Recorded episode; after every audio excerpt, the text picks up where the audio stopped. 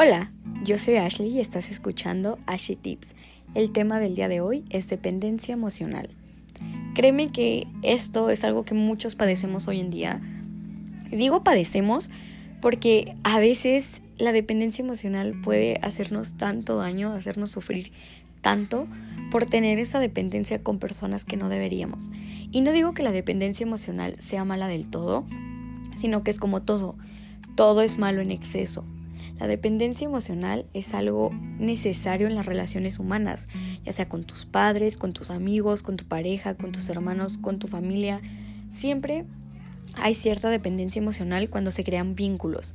El chiste aquí está en que lo más sano es no sobrepasar el límite de la dependencia emocional.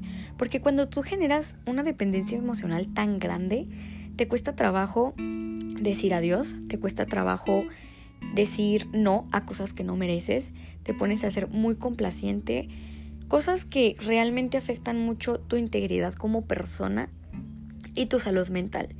Entonces aquí vamos a ver ciertos, no sé, puntos en los que puede empezar a, existir la dependencia emocional dañina y vamos a darte un poco de consejos que espero puedas seguir para que tengas una dependencia emocional más sana. Como punto de partida les voy a dar mi ejemplo propio en el que yo tenía mi, mi, pareja, mi primera relación estable y mi primer amor cuando yo tuve 16 años.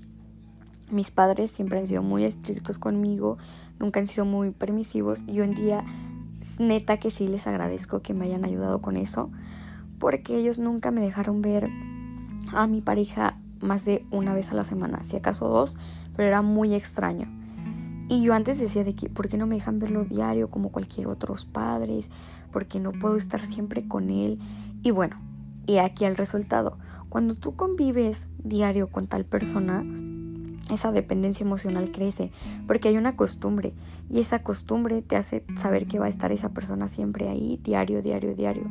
Y cuando eso deja de pasar, la dependencia emocional siente el vacío tan horrible y empieza a hacerte daño. Empiezas a sentir celos, empiezas a, generarte ideas en la cabeza que no deberían de estar. Entonces, yo sí le agradezco mucho a mis papás que no me hayan permitido ver a mi pareja más de una vez a la semana. ¿Por qué? Porque yo en esos momentos no estaba en posición de tomar buenas decisiones. Claramente era un adolescente recién adolescente. Digo, fue hace ya varios tiempo, pero tampoco fue hace mucho y creo que sí hay una diferencia entre una relación a los 16 y una relación a los 19. Entonces, ese es un ejemplo claro de la dependencia emocional que se puede llegar a generar. Otro ejemplo, yo tuve una amiga que veía diario a su novio, este, convivían siempre en su casa, iban por los hermanos del novio, etcétera, etcétera. El chiste aquí está en que ella tiene una dependencia emocional tan enorme que no puede dejarlo. Y el muchacho siempre le está haciendo manipulación para que no lo deje cuando ella ya me ha dicho a mí que quiere tener tiempo para ella misma. Esto nos hace la dependencia emocional. No poder salir de donde ya no encajamos. Entonces, nosotros no podemos dejar que la dependencia emocional tome decisiones por nosotros, porque a final de cuentas, la dependencia emocional solo va a estar cuando tú quieres salir, ¿me entiendes?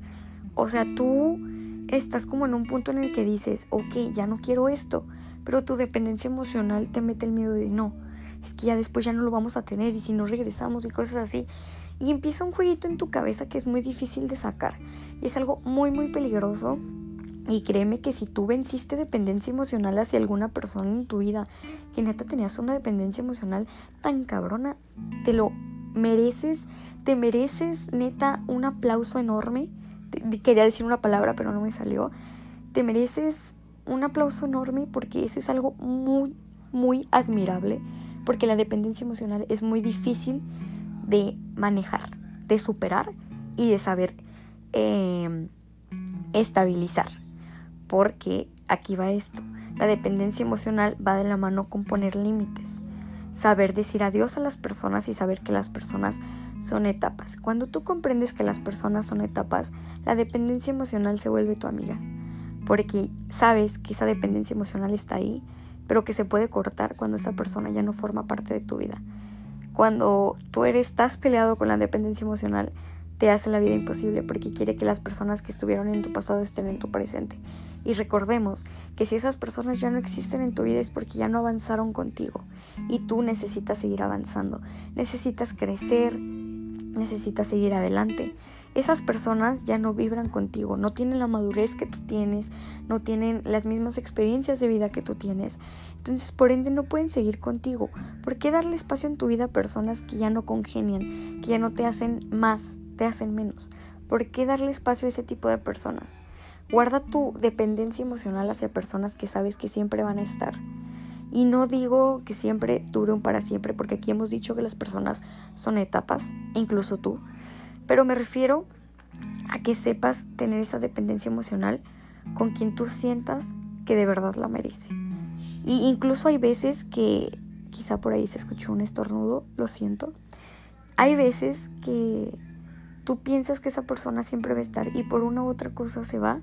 Ok, yo entiendo, eso es demasiado doloroso, pero créeme que cuando tú entiendes que las personas son etapas, a esta esa persona que tú creíste que nunca se va a ir, neta que tú vas a poder superarlo.